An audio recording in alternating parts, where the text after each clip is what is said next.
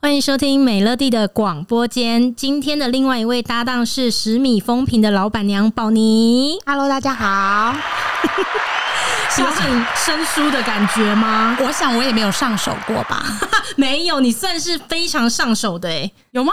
对啊，因为你之前来录音的时候也不太怯场啊。我觉得花栗鼠才是游刃有余吧。现在好了，先恭喜一下我们的频道就是恢复更新了这样子，所以呢，其实我们大家都是很久没有录音的一个状态，所以我刚刚才问你说，对，有没有一种很生疏的感觉？真的蛮久的耶。哦，你这段时间都在干嘛？嗯、呃，煮菜。呃，好，好出乎意料的一个答案，煮菜啊！哎、欸，我真的煮到，我就觉得。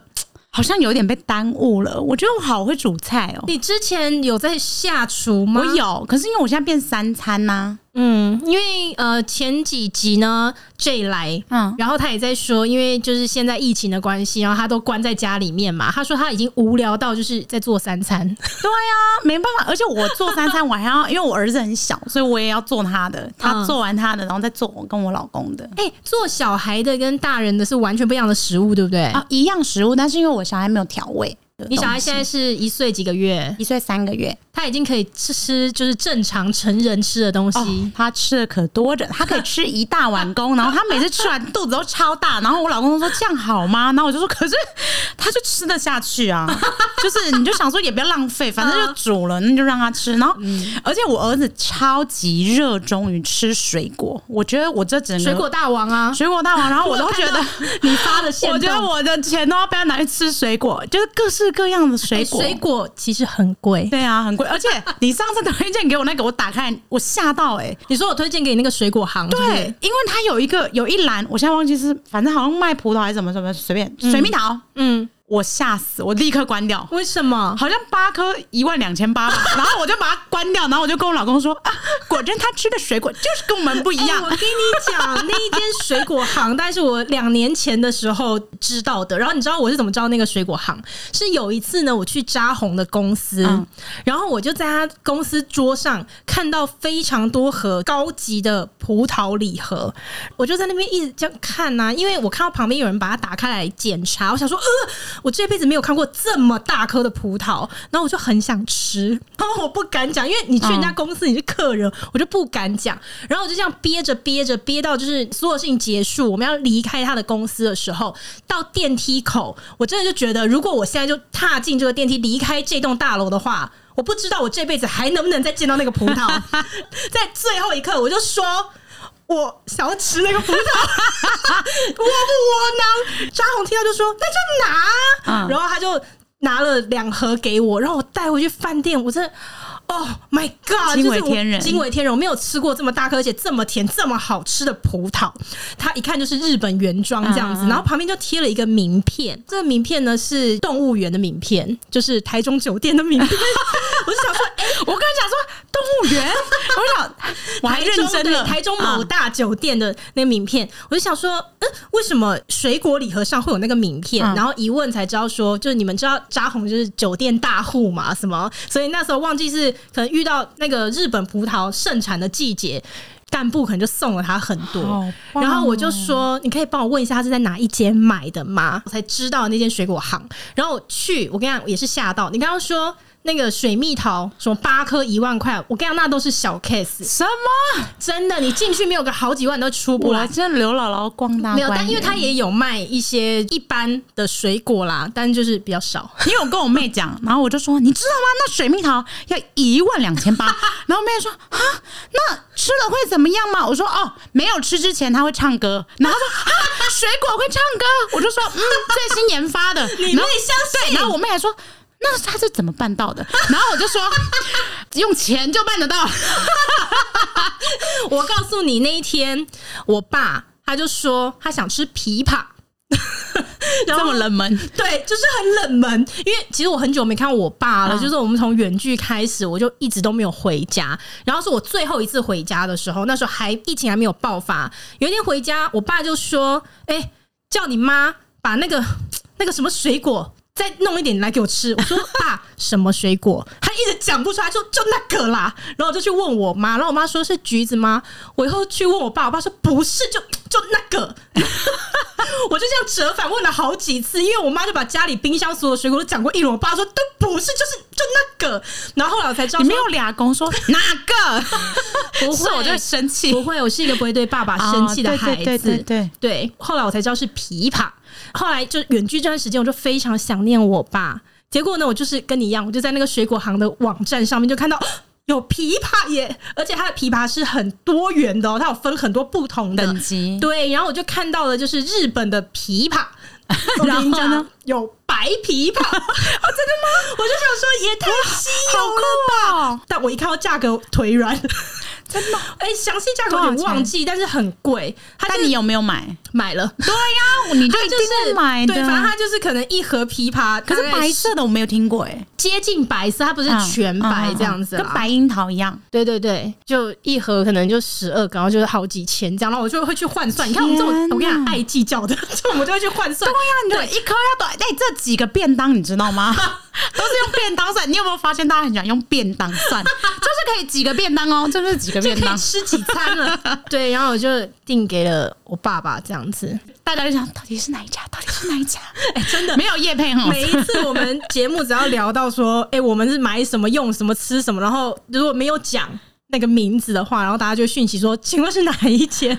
但我们好像真的没有讲哎、欸，但是我跟你讲，不只是我们录这个节目，我前阵子不是因为我在做那个健康饮食吗？嗯、然后我晚上的时候，我就会发我的便当，跟我老公今天晚餐吃什么，然后让人很生气的事情是，不是因为你那看起来你的真的很可怜，就因为对比之下，对啊，对，然后你知道我拍完我老公的每天哦，只要我有拍这个对比。一堆讯息就会说，请问你老公便当是哪一家的？没有人问你的那一家，不是重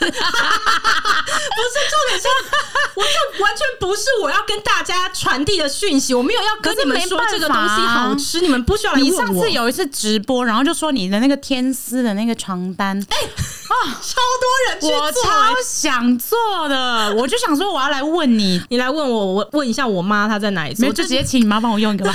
我我这边跟听众们讲一下，就是有一次我在 IG 上面直播，然后我就跟大家分享晚上睡觉的时候，我的那个床包用的是那个天丝的。然后我说，其实我以前是不懂这些东西，然后每次去百货公司，只要看到那种卖床的那个楼面，我就想说，哇，怎么那么贵？所以我很少涉猎这个领域。这样，然后是有一次我妈就去那个布行，跟她说，你就帮我做天丝的，然后她还会分什么六十支、八十支什么，就支数越多的话，就是越舒服。这样，其实认真说，做下来也不便宜，但是怎么样都比百货公司便宜这样子。然后我就睡到天色床之后，我觉得 Oh my God，再也回不去了。哎、欸，可是你直播的时候，我觉得有一个是你讲了之后，我觉得超有道理。就是其实每一个东西它都有，就是越用越好，越用越好，你就真的回不去。嗯如果你不讲究，你就真的都不讲究。可是你只要一讲究，比如说床啦、嗯，床单啦、床垫啊，对，什么东西都是没错，沙发也是，对，什么都是，我都觉得。就如果你都可以不要知道，你就尽量都不要知道，因为你只要一知道，你那是没完没了、欸。真的是这样。你说，比如说好吃的东西好了，好吃的东西是，就算你今天吃到一个你觉得哇，世界上最好吃的东西，你明天还是可以吃卤肉饭。嗯。可是有些东西就是真的回不去了，你知道体验过就回不去。然后我那一集直播就也讲到睡衣嘛，我就说我以前都是那种穿到那种领口松掉，然后准备要丢掉就当睡衣，我从来都不知道其实睡觉真的就是要穿睡觉专用的衣服。直到我就是买到，就我说我喜欢那个日本的那个牌子什么的，反正那集直播就在讲了，就是关于睡眠这件事情。结果从那个直播结束之后。我接连好几天，大家就来截他买那个日本睡衣的那个画面，我收到超多。不是，我跟你讲，你就是被耽误的带货王，你知道吗？对，然后大家就说他就去，对，他就不商，然后就要求要做天丝，然后说，啊、我跟你讲，你做代购，搞不好赚的比现在还多。哎、欸，那节目就先录到这边，我先去开团了。这为什么会讲到这边来？我不知道。水果啦，嗯、水果对你儿子水果的大王。哎、欸，但讲到你儿子，对，有一个好消息，要不要跟大家分享一下？嗯，可以。好像真的哎、欸，其实我都没有跟，因为我觉得是因为疫情的关系，我现在遇到的人很少，然后通常只有遇到的时候你才会讲，嗯，如果没遇到好像也没有特别什么，所以搞不好会有很多你的好朋友会透过这一集才知道这件事。我应该会想说，我先跟他们讲吧，以防他们先听到，然后都傻眼，想说、啊、怎么这么劲爆？好，OK，我们今天在此宣布一个好消息，就是宝妮又怀孕了。谢谢，谢谢，谢谢，谢谢。我真的哎、欸，其实我真的很害怕，怕什么？我很怕我小孩生出来，然后大家说，哎、欸，你怎么怎么跳过怀孕期？因为 怀孕都关在家里，然后大家也不知道啊，哦、大家很少见到，大家很少见到。可是我觉得，不管有没有疫情，你常常看别人怀孕，你都觉得很快。就是呃，怎么生出来了？呃，怎么上幼稚园了？可是我觉得我第一胎跟第二胎真的有差很多。我现在这是第二胎嘛，然后我第一胎的时候，我跟你讲，因为有一个 app 叫两百八十天，你每一天都打开来就想说，哎，你有没有什么话要跟妈妈说？啊你现在长得多大呀？几公分呢、啊？你现在讲到那个 app，我就想到、嗯、这个世界上面呢、啊，我们真的很感谢有这些 app 的存在。对，可是有的时候你对它就是又爱又恨。为什么？因为。你看，你现在讲这个两百什么八十天，嗯，呃，你现在讲，虽然我没有下载过这个，但我一听，我大概知道是什么了，就是它陪伴你整个孕期的记录，对不对？但我是不是一个在备孕当中的人？对，我也是准备开始备孕之后，我做了很多功课。我跟你讲，我下载了一堆 app，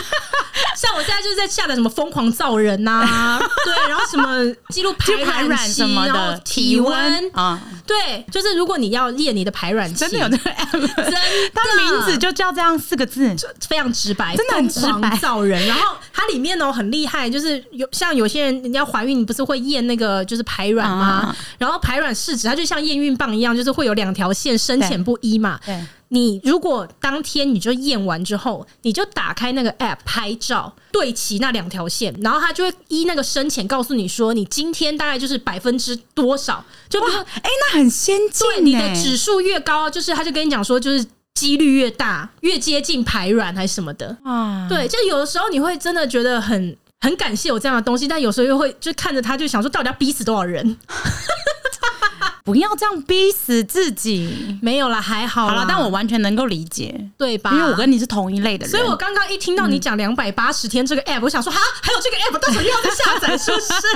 可是我第一胎真的是每天看，第二胎我今天我朋友还问我说，哎、欸，那你现在几周？我还说，哎、欸，我真的忘记，我要打开看一下。他说你怀孕几个月你都忘记，我就说真的忘记，因为真的好忙，只有第一胎才会这么讲究吧。凡事可是像这样子就会觉得好像对第二个有点不公平。好了好了，这就是你开玩笑的自己的对妈妈自己的心里的小世界，都会一样爱自己的小世界，都会一样爱。对，所以你现在到底几周啊？我现在四个多月了 啊，好快哦！对，还蛮快的哈，很快。你那时候告诉我的时候是你哎，你超级快就知道，就那种几几天之类的。因为他有一天我就来 来他家，然后他说：“我跟你讲，我要开始做人了。”然后我就。说真的吗？那太好了，那我们就一起在月子中心见面。他说啊，什么意思？然后就说，呃，我怀孕了。然后他说啊，那好，我们在月子中心见。对呀、啊，好了，你加油。没有，而且你厉害的事情是你基本上就是脚跨过去你就怀孕的人。你不要这样子，我是真的比较幸运。可是我觉得，因为我两胎都是非常非常幸运的，基本上就是想怀就怀。但我我 可是怀就怀，那可是我我觉得这个我也不是想要炫耀这件事情。嗯、可是我后来回顾想了这一切，或许是因为啊、呃，第一段是因为我有用那个你知道念力 召唤他们。这个这个是听前面宝妮来上这个是我自己觉得。很有效的，但是我觉得，因为我自己一整个生长的历程里面非常重视饮食。哦，然后我对我的生活的那个规律也很在乎，对，所以我不知道是不是因为我本身就把自己的体质调的蛮好的。没有怀孕的这些时间里面，我都非常的克制我自己吃的东西，这真的很不简单。因为我吃的东西很少，嗯，但但我也不知道为什么，你知道，体型也不是说特别偏瘦。据我所知，你也是不吃冰的。我从我怀上一胎，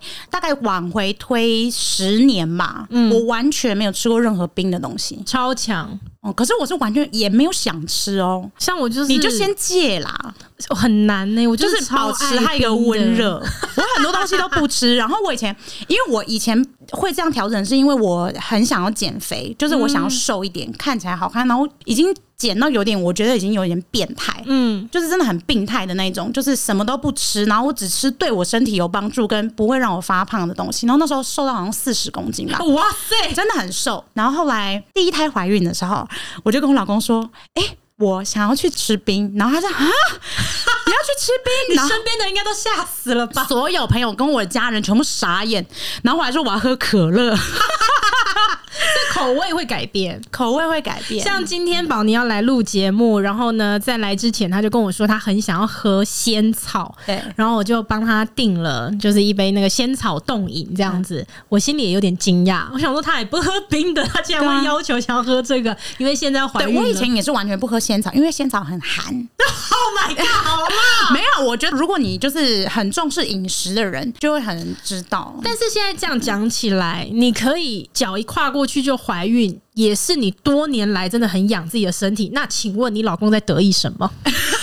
来，你跟大家分享你第二次怀孕的时候，给你老公看验孕棒，他是什么反应？你跟大家讲。因为我就跟他说：“哎、欸，怎么会这样？”因为我第一胎是剖腹，医生就建议不要太近，就怕会有子宫那个破掉的危险嘛，嗯、或者伤口的疑虑，所以我们就想说，我们就约定好，就是一岁的时候再再来做人就好了。嗯，就变成哎，就中了，中了之后呢，我就跟我老公说，哎、欸，你说你是准备要怀第二胎，一次又中，对，一次就中，我就有点傻眼，拿那验孕棒，我就想说，啊，怎么会这样？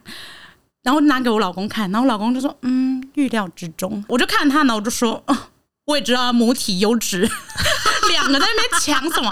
没有，我们真的是很幸运，真的谢谢老天爷。你老公是不是还讲了一句说他就是这么强？他没有要特别强调，但是数据会带给他很多证明。对，可是我想推荐，就是如果有任何想要备孕的人，你们都可以去做健康检查。欸、对，讲到这个可以跟听众讲，因为呃，像我是准备要到备孕的时候，请教宝妮，我才知道说，哇，即便我们那么熟，其实我还是有很多事情都是不知道的。然后我也是到前阵子听宝妮讲，我才知道说，她在结婚前，她跟她老公就一起去做了。呃，婚前的健康检查，嗯、这些也没听他讲过。哎、欸，你算是很有这样的观念的。不是，是因为我很害怕我，因为我们没有打算要立刻生，嗯，所以我就很害怕。如果假设我三年之后要生的话，我很怕我其实本来就不容易受孕。到底是谁告诉你你会不容易受孕？就算命仙呐、啊，又来了。算命的就说，哎、欸，算命还说我生不出儿子、欸，哎，我都很不好意思跟他说，好了，算了，你就 let it go，你不要再想那个算命仙了。不是因为你前面就会想说，因为其实应该是说身边很多朋友都是已经开始准备怀孕，然后真的努力了很久，然后最后最后才发现，哦，原来比如说那个输卵管已经打结，嗯，或者是男生的精子可能有问题等等的，就是我不我不想要走这一招，嗯，我就是想要我先知道我可不可以然后先至少我知道我的身体是可以允许我的，那我就再缓缓嘛。然后你就去做了检查，这样子推荐给大家。因为我前一阵子呢也去做了那个输卵管摄影，这样。然后我是因为这个，我跟宝妮聊。然后才知道你以前就去做过，然后宝妮那时候就跟我讲了一句话，时髦，真的。然后那时候你跟我讲一句话，我就是下定决心，觉得 OK，这事情不能拖。应该说，我本来就要去检查了，可是其实你知道人都有惰性。但你那时候跟我讲一句话，就觉得对，没错，就是宝妮那时候就跟我说，他会提早先去检查，是因为他不希望未来有一天万一发现很困难怀孕，去检查的时候发现说一切都出在源头，嗯，那会。冤死！对呀，很冤呐、因为我们基本上也没有这么多时间去做人，也没有在疯狂做人的一个时间。可是我跟你讲，你知不知道？因为你的那句话，我觉得我的妇产科医生很困扰，因为我从第一次去检查的时候，哎，我是你的医生，我也很困扰，因为你们。观众朋友，你们不知道他做了多少功课，他已经做到，我觉得他有点失心疯。他每一次密我，他都说：“我告诉你哦，那个月嫂有没有？我看了什么什么，然后那个月子中心……”叭叭叭我等下再跟大家讲。你知道我去妇产科的时候，他就说：“哦，你要做什么检查什么？”我就说：“医生，你要不要看一下我会不会是多囊？”然后 医生就说：“为什么你这么说？”嗯、我就说：“因为我有去验验那个就是卵巢功的那个 AH 那个指数，然后我的指数呃不低，就是它介于一个很尴尬的，就是说呃，可能不是多囊，但是呢，就是要么好一点，就是你的卵巢功能非常好这样，但我就不确定是不是，我就觉得有风险嘛。然后他就说，那你月经有没有规律的来？我就说有。他说，那你不要担心啊。我说，但是是不是好像除了验血之外，还可以就是照超音波？就是要不要做？然后医生就说暂时先不用，反正就一直被被烦。然后他就说，你为什么那么担心？因为那是我第一次去看而已，我人生就第一次为了怀孕而去妇产科。所以他的意思可能是说，通常是你已经尝试半年、一年都没有怀上的人才会去找他嘛。嗯、所以他就问我，他说：“那你是试多久了？”我说：“我刚开始试两个礼拜。”然后医生，我跟你讲，医生傻眼，就是说两个礼拜，你有需要这么担心吗？嗯、我就回了他那句话说：“医生，因为我不希望未来有什么问题，我发现一切出在源头。”那我觉得那真的是跟我们个性有关呢、欸，就因为你的那句话。哎呀，好啦，对不起啦，其实也可以尝试啊，人生本来就是会走很多冤枉路的。走冤枉路怎么叫人生？我们有什么资格在那边跟人家讲这些东西？我们自己就超怕走冤枉路的、啊。哎、欸，我除了这条路之外，我都在走冤枉路。我难道有一条不能不能不走吗？我 对啊，那你刚刚说做功课也是，我真的做蛮多功课的。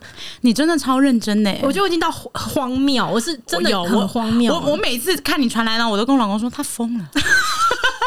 我我跟你讲，我真的是把我从全新竹哦。所有的妇产科医生，我全部都做过研究了。嗯，然后以后到底要去哪里生，我也都研究了。然后到底要在医院生呢，还是在诊所生，他们的差别是什么，我也研究了。乐德病房新竹只有三间，我也都研究了。你超强的，对，然后全部做完功课之后，因为我的秘书嘛，他就是下个月就要生产了。嗯、那他跟我一起工作，我基本就是陪了他整个孕期。我跟你说。真的，你你不是一个准备要怀孕或怀过孕的人，真的跟孕妇原来没有这么多你想象中的话题可以聊。因为我你想，她十个月跟我一起工作，嗯、我都觉得我们聊了很多小孩啊，就是什么的。嗯、就真的到我做的功课，我才发现我我可以跟她聊的东西多的，真的多的是了。然后我全部功课做完，我还问她，我说：“哎、欸。”你之前说你是在那个什么什么医院生嘛？我说那个医生是谁？是不是某某某？他就说对。我说你是不是每次看到那个医生的时候，他第一句话都会问你说：“哎、欸，还好吗？”他说：“对，要我功课做到细成这个样子哦。”荒不荒谬？我真的衷心的祝福你，今天就可以受孕成功。我麻烦你了，我超荒谬的啊！对啊，不会不会，就是我觉得这就是个性。嗯、月子中心月嫂，嗯、然后差异收费，我全部我都很怕他下一次密我的时候就跟我说：“哎、欸，我小孩国中要念哪一间？”因为竹北很竞争呐、啊。哎、欸，真的。你知道有一天很好笑，我那时候在看就是查月子中心，哎、欸，我这样会不会真的很奇怪？就是这些东西是怀孕来做就好了。没有没有，其实我觉得多准备就是好啊。其实你记不记得我有跟你讲，我说我觉得你可以不用这样一直这么密集的准备啊，就等到事情发生的时候，因为你永远不会有准备完的一天，嗯、然后你就会有说，反正先能准备一件，我就先准备来，然后就想说，好算了，他已经疯了，我已经我不想阻止他了，所以你要做多少功课都可以啊，然后顺便也把我的功课也做一做，我还。真的可以？对啊，没有我，我那天。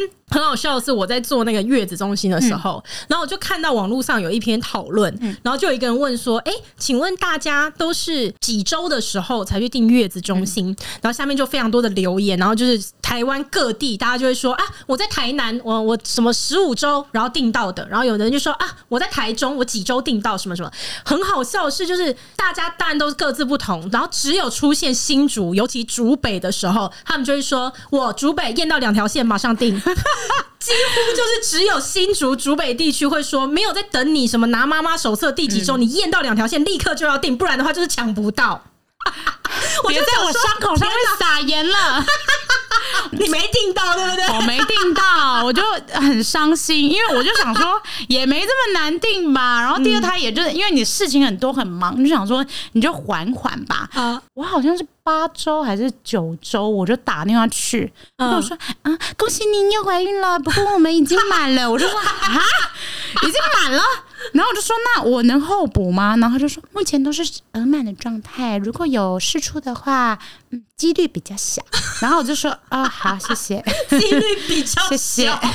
哎，我就很焦虑啊！算了啦，好了，没关系，因为我跟你讲，我也做了很多月嫂的功课。我觉得找到好的月嫂，听说也很棒。可是月嫂很贵耶，听说比月子中心便宜，真的吗？比月子中心便宜啊！我这边月嫂的行情很高哎，一天多少钱？我不知道一天，但是我知道一趟下来也要二十几万。目前的行情就是可能以北台湾来说了，你这很专业，一天三千三到三千八。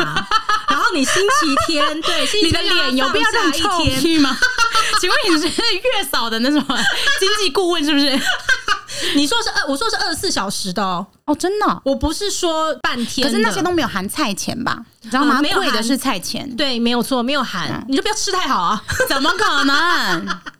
对，但是因为呢，像我朋友他是请半天的月嫂，嗯、他那种半天的那一天是两千多块钱啦，反正其实还是比月子中心便宜啦。我就是还是还是想要住月子中心，好，月嫂就还是在家呀，是啦，月子中心还是啦。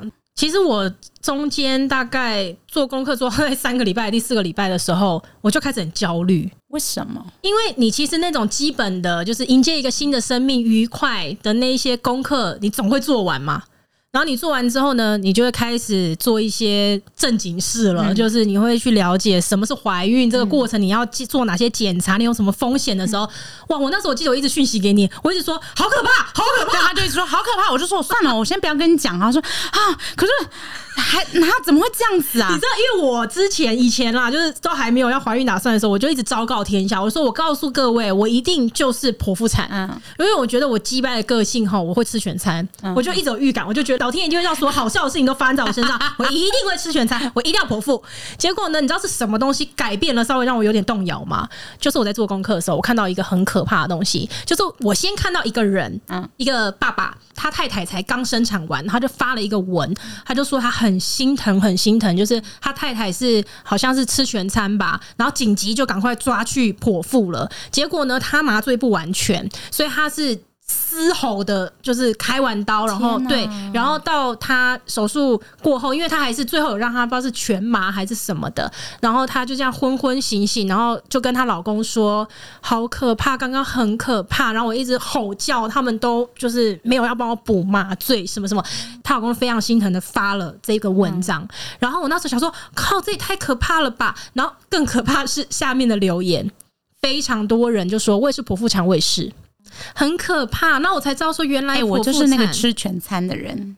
OK，好，你吃全餐，但是你有麻醉不完全吗？我没有，我跟你讲，我就是麻醉的超级超级醉的那种。因为一麻醉完，我就跟医生说。啊，我现在有一种轻飘飘的感觉，因为孕期的时候你其实都没办法睡得很好，嗯、然后我在待产的时候是我睡得最好的一天，因为整个像很茫，然 后很像喝了酒之后就躺在那边，然后凉凉的，我觉得好舒服哦。但是至少你这个就是麻醉的很完全，对，我觉得那个没不完全好。但是我真的是透过那篇文章，我才知道原来。剖腹产麻醉没有到完全无感的很多人，然后这边因为毕竟这个讲到麻醉，我还是要补充一下。后来有就是我有再做到一个功课，你看我做到功课，功课真的做很有麻醉医师啦，他有在来讲这个事情。嗯、然后这要讲一下，这个不算医疗疏失，就是每一个人呃他对麻醉药的反应。听说你你那个你很能喝酒的人，你就不太容易麻醉。反正呢，就是每一个人的反应会不太一样。嗯、然后大部分就是我在网络上面看到，就是有人说。他到剖腹的时候，他是有点感觉的，有没有？大部分会在那个当下，医生可能就会决定说，那就直接全麻。对，就是不会真的说去发生你是完全清醒的状态直接剖肚子的啦。这个其实很少。然后就算真的有感觉，那也不是疏失。有啊，很多人都是清醒的时候剖的啊，就下半身麻醉啊。对，就是下半身麻醉，但是你没有，你是没有感觉的嘛？你不会痛的话，那当然你就是以半麻的方式生完。但是有一些人他是割下去之后发现有感觉，或者是。到中途的时候，麻醉再退了，他会痛嘛？医生就会立刻说，马上让他全麻，直接刺他睡。对，就是直接让他睡。谢谢你啊，谢谢你。那个时候我看到那医生，他有出来就是回应，就是讲说这个爸爸他发的这个文，他就有说，呃，像他说他太太是在手术过程当中是很痛的，可是却没有人。去救他，然后医生有说，其实那个状况真的是百百种。有一种情况是，医生当下会判断，假设呃你的小孩他还没有到，就是可能下一秒就要从肚子里抓出来了，他也不能。立刻让你全麻，嗯、就是会还是会有危险，会增加妈妈跟小孩的风险什么的。所以我就那时候做到这个功课，我才发现说，哦，其实就是剖腹产也不是我想的。但我说真的，不管你做多少功课，就是怀孕生小孩这件事情，是真的，真的，真的很危险。其实我是我，我生第一胎的时候，我有写遗书，哎，啊，生小孩之前，就因为我有看很多人，他们都有这个习惯。然后我觉得好，那我也可以写，因为我你说很多人有这个习惯，对，跟我们一样，你知道未雨绸缪的人，就你们真的会很担心啊。可是其实我那个很短啊，不是说什么你真的很交代很清楚，你也没多少钱要分啊，不是不是讲钱，就是你是真的是很认真的写完一封信，我到现在都记得，很想哭，记得那封信里面写什么，就是我那时候就只有写说，希望如果你看你们。看到宝宝的话，你一定要跟他说，我是这个世界上最爱他的人。虽然我还没有见到他过，但是我愿意这一生为他付出。对，然后那时候我就写了这一封信，然后我还拿给我老公，我就跟他说，如果我在生产的时候发生什么事的话，你你一定要跟我的孩子跟他说，你一定要认真的养育他长大，因为我真的很爱他。你干嘛？好突如其来，我们两个人的眼泪。但是。可是我后来真的我自己经历完生产过程之后，我真的觉得生小孩太伟大了，嗯，超级没办法确定下一秒会发生什么事情。其实这个对呃还没有怀过孕，或者是像我之前那种还没有备孕状态的，我们听到这个呢，都会觉得说啊。你现在的医疗又不是古时候，哪那么容易生产啊？像羊水栓塞，我就要讲这个，就是我也是功课做到后期，没有，我就从哎怀孕初期、中期，因为我一跟他讲羊水栓塞这件事情，他就大概骂了差不多八十句脏话吧。对，我就去查，可是我没办法接受，这是什么东西？这是什么东西？对，我就去查了什么是羊水栓塞，然后我才知道说这个就是半点不由人。嗯，所以就是如果这个情形真的发生的时候，就。对，难怪会做准备啦。对对啊，就是你真的不会料想得到。那当然，如果你多准备，那没没关系嘛，就至少有准备着。嗯 大家都要感谢你们的妈妈，然后你们，你如果自己是妈妈，且请为自己鼓掌，因为我真的觉得很不容易。好，我帮你鼓掌，谢谢。想到我还要再经历一次，我觉得累。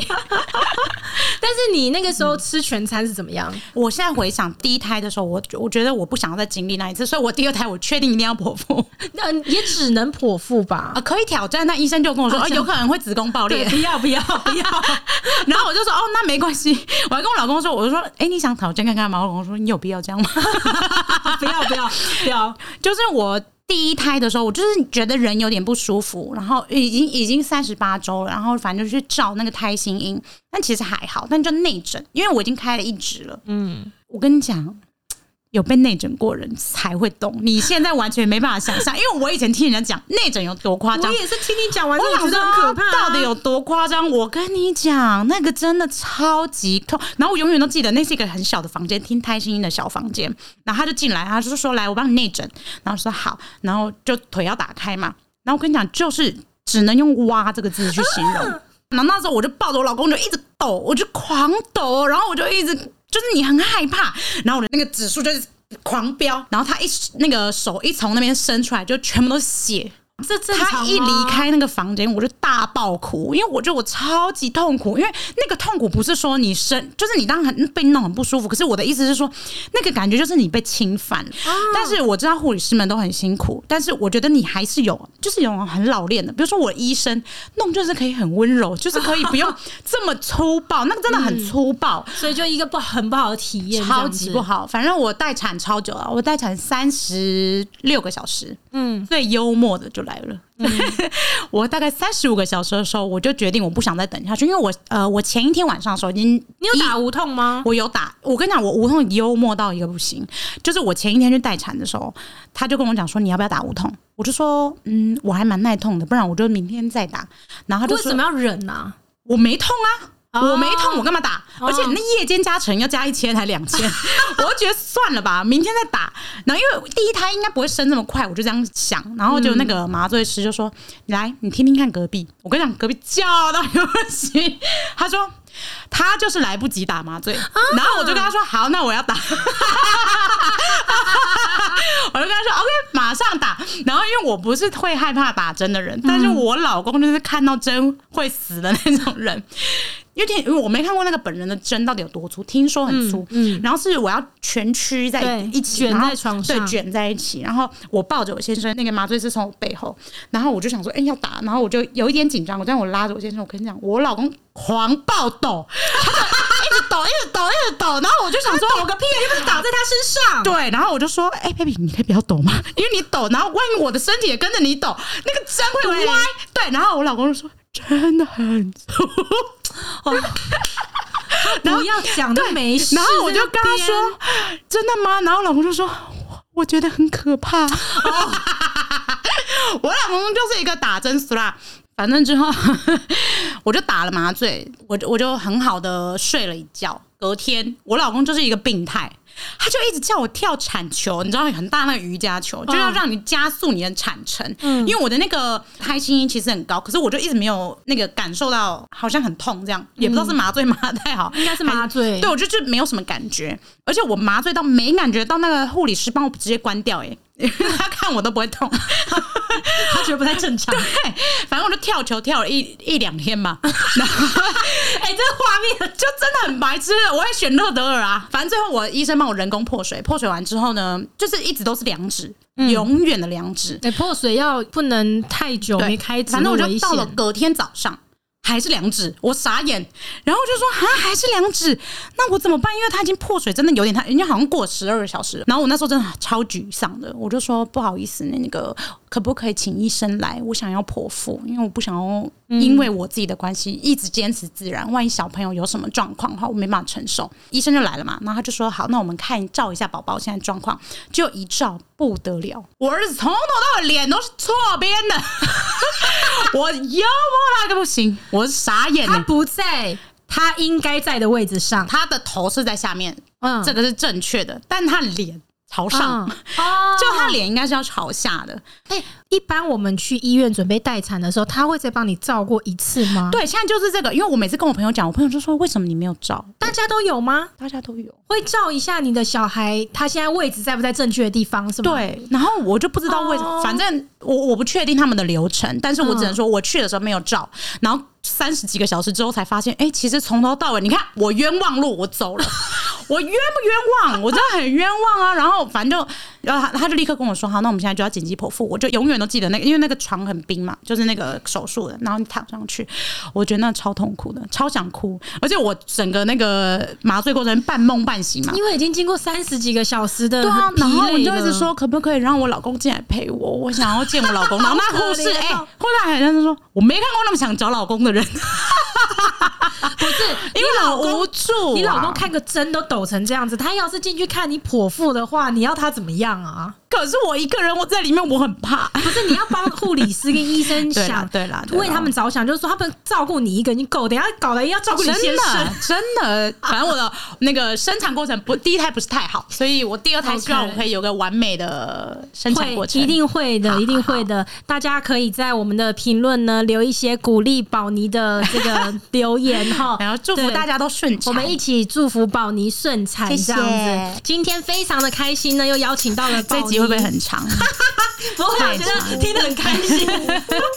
好，OK，那我们就祝福宝妮顺产喽。谢谢。好，我们就下一集见，拜拜，拜拜。